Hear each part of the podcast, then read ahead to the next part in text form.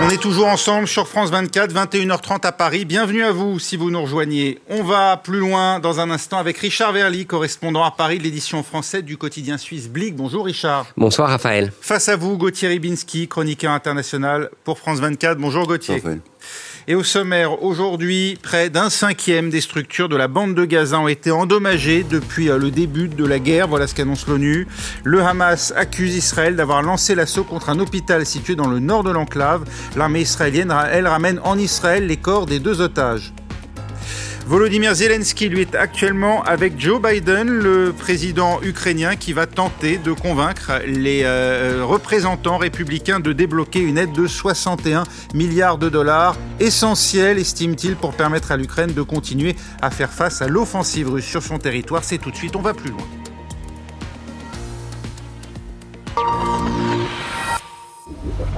Une résolution sur un cessez-le-feu attendue à l'Assemblée générale de l'ONU qui doit ouvrir dans une demi-heure maintenant à New York, soumise au vote de l'ensemble des États membres des Nations Unies. Un texte non contraignant inspiré de la résolution à laquelle les États-Unis ont opposé leur veto la semaine dernière.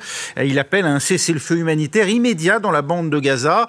Ah, il faut dire qu'on en est loin ces dernières heures. Le Hamas accuse Israël d'avoir lancé l'assaut contre l'hôpital Kamal Adwan, euh, situé dans le nord de Gaza. Hier, l'Union européenne, par la voix de Joseph Borrell, elle dénonçait une situation apocalyptique, tandis que Washington s'inquiète ouvertement du recours possible par l'armée israélienne de munitions au phosphore blanc, interdit euh, contre les civils hein, par la Convention de Genève, euh, d'après un, article en tout cas du, Washington Post qui évoque des frappes au sud Liban.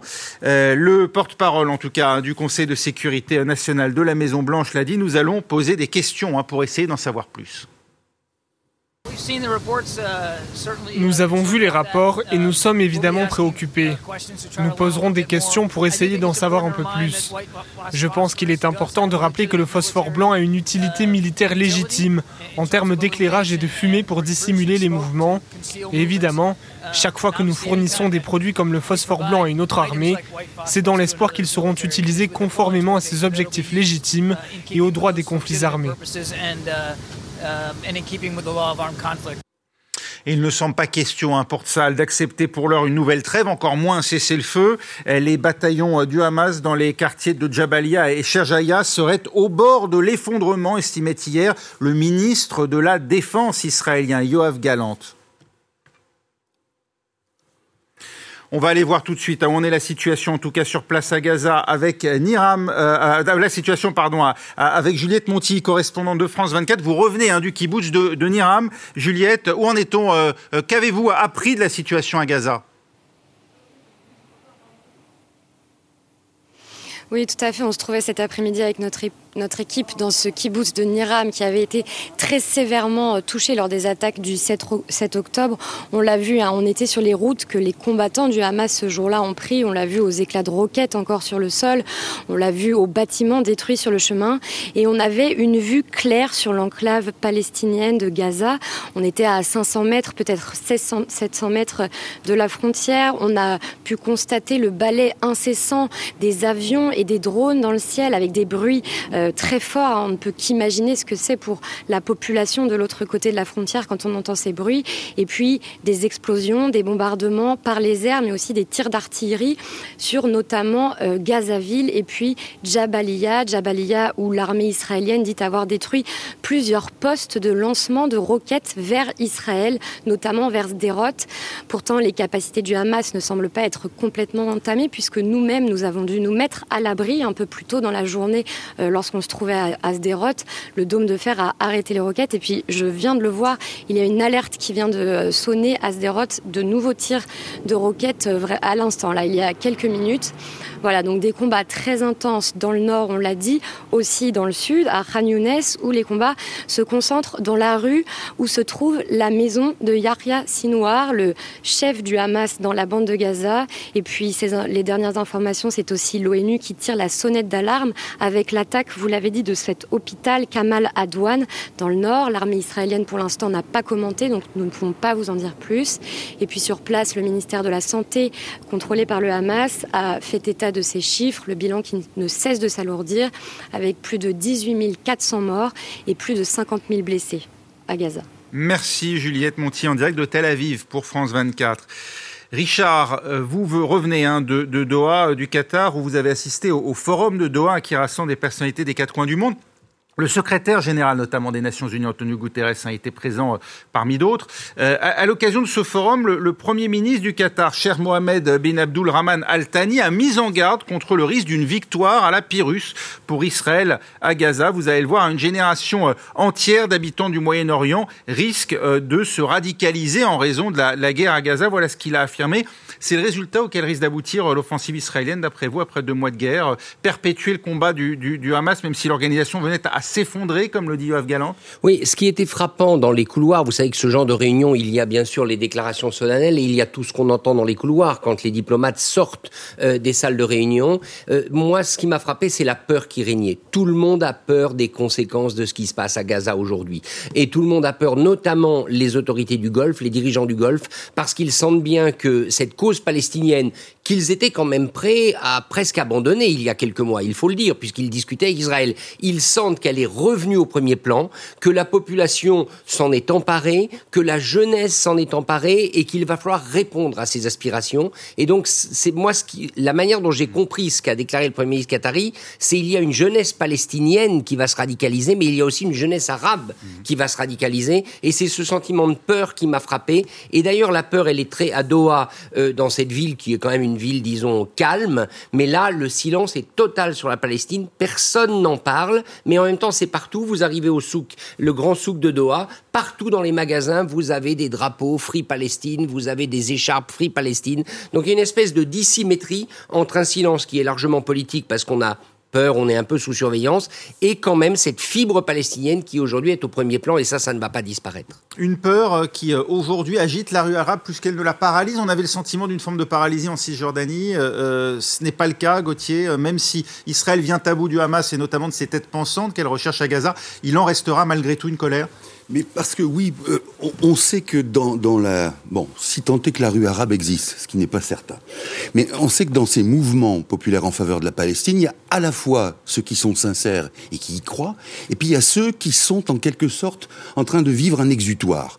Et quand les gouvernements de certains pays arabes disent on craint que, ben on craint pour soi-même aussi. Et c'est là l'imposture en quelque sorte, c'est que vous avez des soutiens comme l'Égypte, par exemple, euh, le maréchal Al-Sisi qui dit si Israël va trop loin, moi j'ouvre les vannes des manifestations, parce qu'on n'a pas le droit de manifester en Égypte. Et allons-y, on va critiquer. Donc vous voyez ce qu'il y a, c'est que il y a à travers ces manifestations, pas uniquement, mais à travers une frustration qui s'exprime sur la situation locale. Et quoi de mieux pour certains dirigeants que de laisser cette frustration s'exprimer, puisqu'elle permet de euh, finalement de survivre. Or là, le problème, c'est que vous avez effectivement une identification très forte avec ce que vivent les Palestiniens et que ça peut faire trembler certains certains pays. En plus de cela, alors c'était plus vrai il y a quelques décennies, mais ça commence à, émerger à nouveau. Vous avez eu pendant longtemps, dans le soutien à la, à la, cause palestinienne, l'idée aussi qu'une Palestine, un État palestinien pourrait représenter une expérience inédite en matière de démocratie dans le monde arabe. Et là aussi, ben ça flanque la trouille à beaucoup d'États arabes avec un risque aussi, Richard, vous le dites dans votre éditorial d'Amblic, hein, euh, qui va bien au-delà ce risque de Gaza et, du Proche-Orient et nous menace même ici en Occident celui du terrorisme. Oui, et là aussi c'est quelque chose qui était frappant euh, au Qatar, c'est de voir combien ces pays, alors moi je ne suis pas un spécialiste de la zone, mais combien ces pays sont en train de prendre des distances avec l'Europe. L'Europe, les Européens, pour eux, ne comptent plus dans ce dossier. Ils ne comptent plus politiquement. Ils ne sont pas à même d'obtenir ni un cessez-le-feu, malgré les résolutions des Nations Unies, ni un dénouement politique, ni même des tractations secrètes, puisque c'est le Qatar qui les fait, ces tractations secrètes.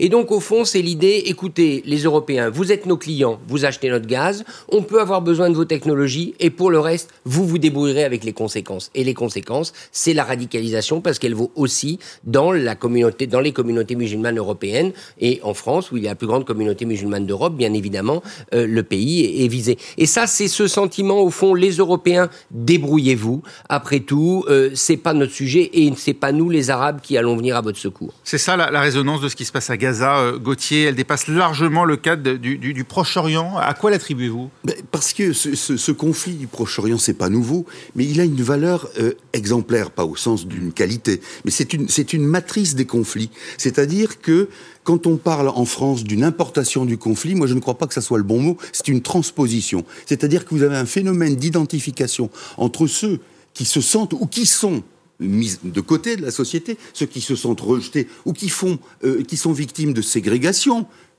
à tort ou à raison, c'est-à-dire qu'ils se sentent où ils, où ils le sont réellement. Bref, l'identification au fond de ceux qui, ont, qui sont décrochés, et pour le dire très clairement, ceux de l'immigration et issus de l'immigration, c'est-à-dire vis-à-vis desquels, alors là on pourra en discuter, mais la société française globalement n'a pas tenu ses promesses, alors là on va se faire, je vais me faire incendier, mais c'est pas grave.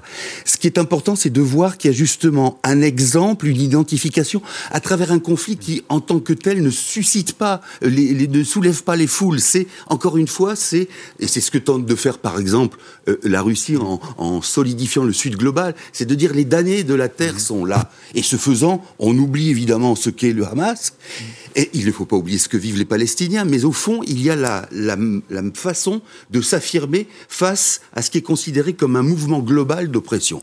Et ça, ça, re, ça, rejoint beaucoup de choses sur justement les frustrations réelles ou, ou supposées. C'est pas le problème, mais ça rejoint ces frustrations dans les sociétés occidentales. Et de la part du Qatar en particulier, quand même, Qatar médiateur, on le sait, dont en ce moment on a besoin pour obtenir d'éventuelles libérations d'otages, je crois la centaine d'otages qui restent encore euh, aux mains du Hamas, mais une bonne dose d'hypocrisie. Je vais prendre un seul exemple. Il y a en ce moment à Doha une exposition internationale, l'exposition 2023, et une trentaine de pays ont des pavillons. La France n'en a pas. Euh, et parmi ces pavillons, il y a le pavillon de la Palestine. On le voit, il est quasiment à l'entrée de l'exposition. Eh bien, le territoire de la Palestine recouvert par le drapeau de la Palestine, c'est le territoire entier d'Israël aujourd'hui. Et ça, c'est à l'entrée de l'exposition. Donc que le Qatar se dise médiateur, c'est une chose, mais, mais la réalité, quand vous rentrez dans l'exposition, c'est que pour le Qatar, la Palestine, c'est l'intégralité du territoire israélien. On évoquait ces opinions publiques euh, des pays du Sud et aussi euh, ces, ces, opinions publiques musulmanes. Justement, euh, ce qui est intéressant aussi, c'est que vous avez pu le constater au Qatar, c'est Al Jazeera qui se pose aujourd'hui en média de référence pour beaucoup de ces justement ces musulmans ou ces ressortissants du, du Sud global. C'est la contre-information finalement euh, par rapport à ce que fait l'Occident, qui l'emporte sur une réelle volonté d'informer. Oui, et d'abord, Al Jazeera, on est ici sur le plateau de France 24, on peut faire des comparaisons. Ils ont un élément qui fait toute la différence, c'est que leurs journalistes sont sous les bombes en ce moment à Gaza. Et moi, je me suis trouvé à Al Jazeera au moment, vous savez, il y a un de leurs journalistes récemment qui a perdu lors d'un bombardement dans le camp justement dont vous parliez. Il a perdu son père, il a perdu un de ses fils, plus d'autres, je crois, une vingtaine de parents de sa famille, et il était en duplex au moment où j'étais. Voilà, il était en duplex au moment où j'étais en coulisses du plateau. Le, la force est énorme. C'est-à-dire, Al Jazeera présente au monde oui. non pas les souffrances de Gaza, mais sa propre souffrance. Et puis il y a le président Chérine Abouaklé. Absolument. Ouais. Et donc je crois que ça, c'est un élément émotionnel qui fait que les images de Jazeera, que vous le vouliez ou non, quelle que soit la qualité des autres médias, mmh. aujourd'hui, elles sont inégalables parce qu'elles sont les seules à être branchées en permanence sur la souffrance. Mais avec une volonté assumée d'avoir un, un narratif, de conduire un narratif clairement opposé à celui d'Israël et de ce qu'il pressante comme alors, celui alors des Occidentaux. C'est ce que j'explique dans mon article. Ils ne tordent pas les faits, mmh. ils relatent les faits, mais ils trient dans les faits. Ils ne les relatent pas tous. C'est pour ça qu'il faut okay. remercier, alors d'une certaine manière, France 24, mmh. parce que le, le, projet de France 24, et notamment avec sa chaîne arabophone, c'est de dire on donne, on donne un autre regard. On essaie aussi de dire n'ayons pas que le monde arabe, parce que c'est l'un des problèmes, a le nez collé sur sa propre actualité et c'est compréhensible. Mmh. Mais en même temps, ce que montre le monde extérieur, c'est parfois les tentatives de résolution du conflit qui ne sont pas forcément merveilleuses, mais qui ont le mérite d'exister. Et c'est pour ça aussi que des chaînes alternatives oui. à Al Jazeera sont éminemment utiles. Les médias occidentaux ne sont certes pas exempts de reproches, hein, mais capables aussi de mise au point. Gauthier, ainsi nos mmh. confrères de, de, Libération ont vérifié un certain nombre de témoignages concernant les attaques du 7 octobre en Israël. Euh, si le nombre de morts 1200, dont euh, 800 euh, morts civils, hein, n'est évidemment pas euh, discuté, euh, ni la présence parmi eux de vieillards, de femmes euh, et de jeunes, de jeunes, en tout cas de jeunes mmh. enfants parmi ces victimes. En revanche, certains récits semblent exagérés, voire inventés. C'est important de le signaler pour euh, sans remettre évidemment le moins du monde en cause l'horreur du drame, euh, en tout cas faire en sorte que l'on évite justement de remettre en cause l'essentiel Précisément, c'est là que c'est capital. Et ces informations sont capitales, ce sont celles de nos, nos confrères de Libération, mais qui ont aussi des sources israéliennes. Alors, première constatation... Ils remettent en cause le nombre de nouveau-nés, par exemple. Voilà, c'est exactement... de, de, très jeunes enfants. De très jeunes enfants, et qui auraient été, selon les témoins, mais selon même des officiers de l'armée israélienne, qui auraient été soit torturés, soit pendus, etc. La question qui se pose fondamentalement, c'est pourquoi Israël en rajouterait, hein, sous, la réserve que tout ça soit, soit vrai, mais vu les vérifications et même vu les témoignages d'Israéliens eux-mêmes, il y a peu de raisons d'en douter. Pourquoi en rajouter à l'horreur? Pourquoi en rajouter à l'atrocité? Est-ce à dire qu'un vrai, qu'un pogrom, où il y a au minimum 800 civils morts, le fût-il même uniquement par hmm. balle, c'est pas suffisant déjà à l'horreur? Donc là, il y a un vrai problème. Si Israël, vous imaginez ce qu'on peut raconter après aux parents? Hmm. Je sais bien qu'un enfant mort, c'est un enfant mort, mais il y a quand même une différence entre le fait où on vous annonce qu'il a été torturé ou le fait qu'il est mort, hmm. euh, de, entre guillemets, sans souffrir. Tout ça est quand même capital dans le narratif, et ça veut dire aussi que si l'on en est là en Israël de la part d'officiels, c'est qu'il y a un vrai problème. Mm. Et qu'on va en revenir peut-être aussi à la déclaration de Joe Biden sur le fait que le gouvernement, parce que certains du gouvernement, c'est ça le pire, ont repris telles quelles ces informations qui sont extrêmement douteuses. C'est à mettre en tout cas au crédit d'Israël, Richard, on en terminera là hein, pour ce thème, l'existence de sources fiables en Israël, même capables de rectifier les discours officiels. On n'a pas d'équivalent, il faut bien le dire aujourd'hui, à Gaza. Non, je ne crois pas, et je ne pense pas qu'on en ait non plus dans les pays arabes concernés. Alors, ils ne sont pas visés par la guerre, évidemment, mais euh, ce qui est très frappant, par exemple, pour le Qatar, il faut quand même le redire, c'est que certes, c'est un médiateur, certes, on en a besoin, mais c'est un pays qui est un régime autoritaire, qui ne tolère pas une information transparente. Vous achetez le seul journal qui existe anglophone à Doha, ce ne sont que des articles, je dirais, inintéressant. Euh, même lorsque ça parle du gouvernement qatari, c'est la version officielle. Donc il est vrai, il y a une asymétrie complète entre un monde arabe qui entoure Israël, qui n'est toujours pas à l'heure d'une information transparente, Israël où il y a des excès évidemment, peut-être même des excès orchestrés de propagande, mais où quand, on, cherche la vérité, quand on cherche la vérité, on peut la trouver. Oui. On en vient euh, à euh, l'autre thème hein, de, dont va plus loin aujourd'hui. Il avait euh, esquivé un discours, on s'en souvient, au Congrès, pourtant très attendu, annulant à la dernière minute sa visioconférence depuis Kiev. Une semaine plus tard, Volodymyr Zelensky fait amende honorable. Le président ukrainien a cette fois fait le déplacement pour rencontrer en personne les dirigeants américains, ceux-là même hein, qui tiennent dans leurs mains, ou plutôt dans leur vote, une enveloppe de 61 milliards de dollars d'aide supplémentaire à l'Ukraine, indispensable pour espérer regagner euh, du terrain, estiment les Ukrainiens. En direct de, de Washington nous attend Mathieu Mabin. Mathieu, il est actuellement avec euh, Joe Biden à la Maison-Blanche, Volodymyr Zelensky. Oui, et c'est la dernière phase d'un voyage dont la densité est tout à fait exceptionnelle, puisque Volodymyr Zelensky a enchaîné les rencontres depuis son arrivée ce lundi, euh, et des rencontres du plus haut niveau. À vrai dire, il est extrêmement rare, en dehors du cadre d'une visite d'État, euh, qu'un dirigeant puisse échanger dans un laps de temps aussi court avec les principaux acteurs de la vie démocratique américaine. Ça, ça, ça mérite d'être souligné. On passera sur l'entretien avec les industriels de l'armement, euh, qui s'est tenu lundi, mais concrètement, le président ukrainien a pu échanger longuement avec les chefs de file des deux principaux partis, euh, incarnés par les patrons des deux chambres, euh, Johnson pour la Chambre des représentants, Chuck Schumer pour le Sénat, mais également avec leurs oppositions respectives. D'ailleurs, Chuck Schumer et euh, Mitch McConnell ont vu le président Zelensky ensemble. Ensuite, la centaine de sénateurs rassemblés, ceux qui ont dit non au budget mercredi dernier, ont pu entendre derrière des portes fermées le commandant en chef des armées ukrainiennes leur redire à quel point leur responsabilité était importante, non seulement pour l'avenir de l'Ukraine, mais concrètement pour l'avenir du monde. Euh, et on va en parler, mais euh, à ce discours, pas un élu n'a pu manifester son opposition, et c'est d'ailleurs tout le paradoxe de cette affaire. La volonté de Joe Biden, en recevant Volodymyr Zelensky qui concrètement euh, se serait bien passé de ce voyage, c'est tout simplement de souligner le malaise et en quelque sorte euh, l'atteinte portée à la sécurité de l'Ukraine et plus largement à la sécurité des démocraties occidentales par ce refus euh, de soutenir l'effort de guerre ukrainien face à celui que le président américain présente comme l'une des principales menaces contre les démocraties occidentales Vladimir Poutine, évidemment, euh, aux calculs partisans et politiciens. Oui, des élus républicains qui ont donc bloqué l'aide un mercredi dernier en la conditionnant à la politique d'immigration des États-Unis. à une question intérieure. Oui, on l'a dit, il y a un vrai paradoxe dans cette affaire et un malaise que Chuck Schumer et Mitch McConnell ne parviennent plus à dissimuler.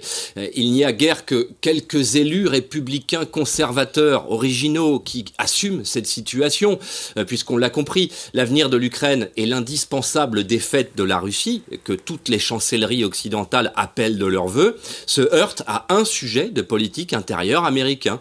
On a bien vu ici ou là un sénateur d'Oklahoma tenter d'expliquer que des immigrés russes franchissaient la frontière sud des États-Unis et représentaient une menace, mais concrètement, l'utilisation de l'aide militaire à l'Ukraine pour contraindre Joe Biden à durcir sa politique euh, migratoire, car c'est bien de cela qu'il s'agit, vous avez raison, euh, ne peut pas être perçue autrement que comme une prise en otage de l'un des enjeux cruciaux de l'équilibre mondial.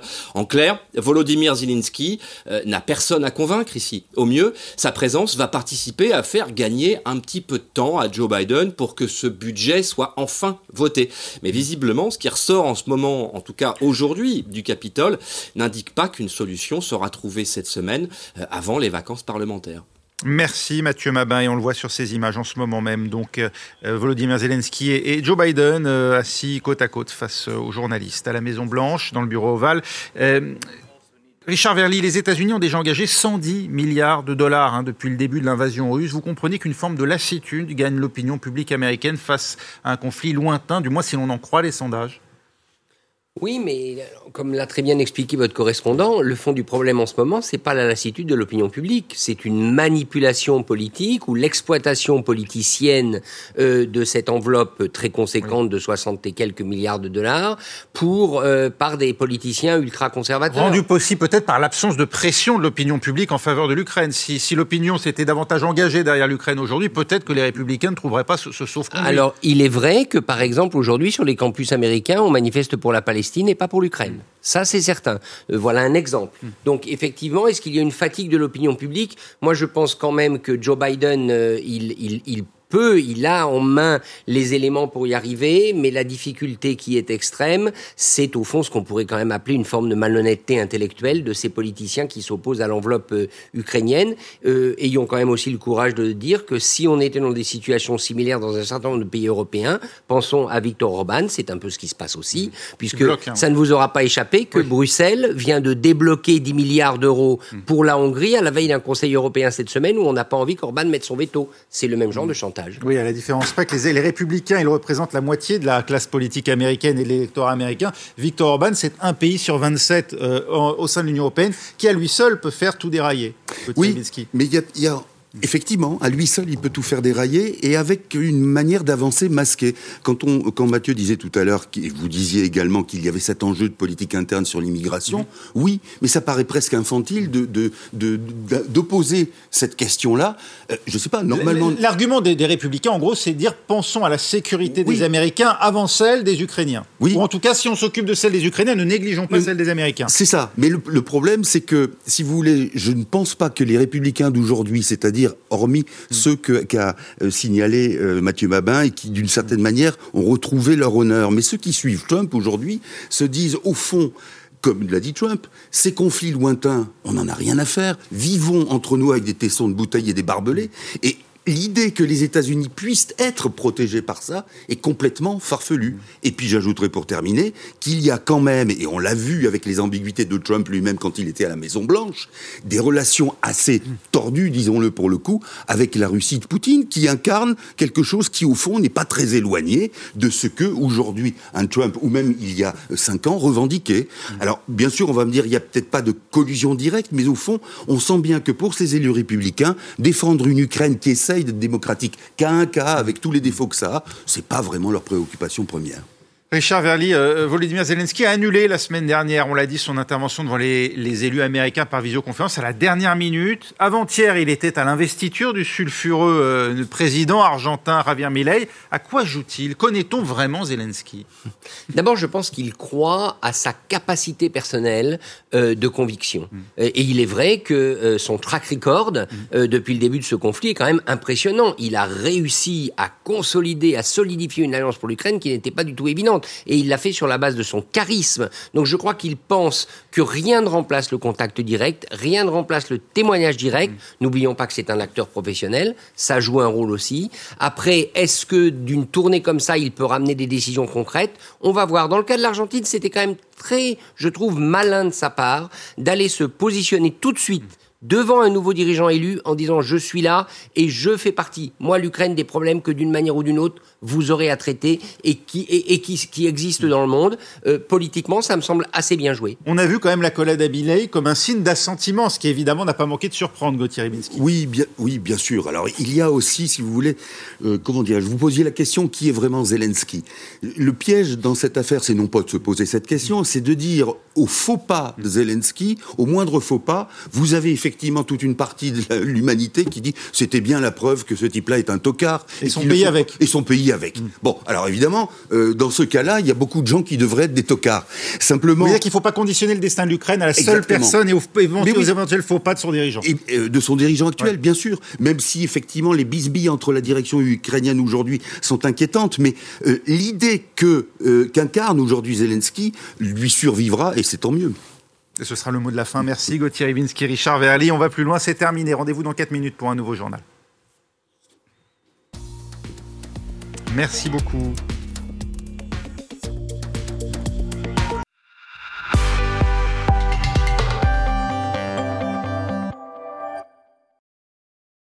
Champs-Élysées de Lindt. Tout le savoir-faire des maîtres chocolatiers Lindt dans les chocolats les plus raffinés. Enchantez vos fêtes avec la magie de Champs-Élysées de Lint. Et laissez-vous transporter par l'intensité de l'édition Noir Intense.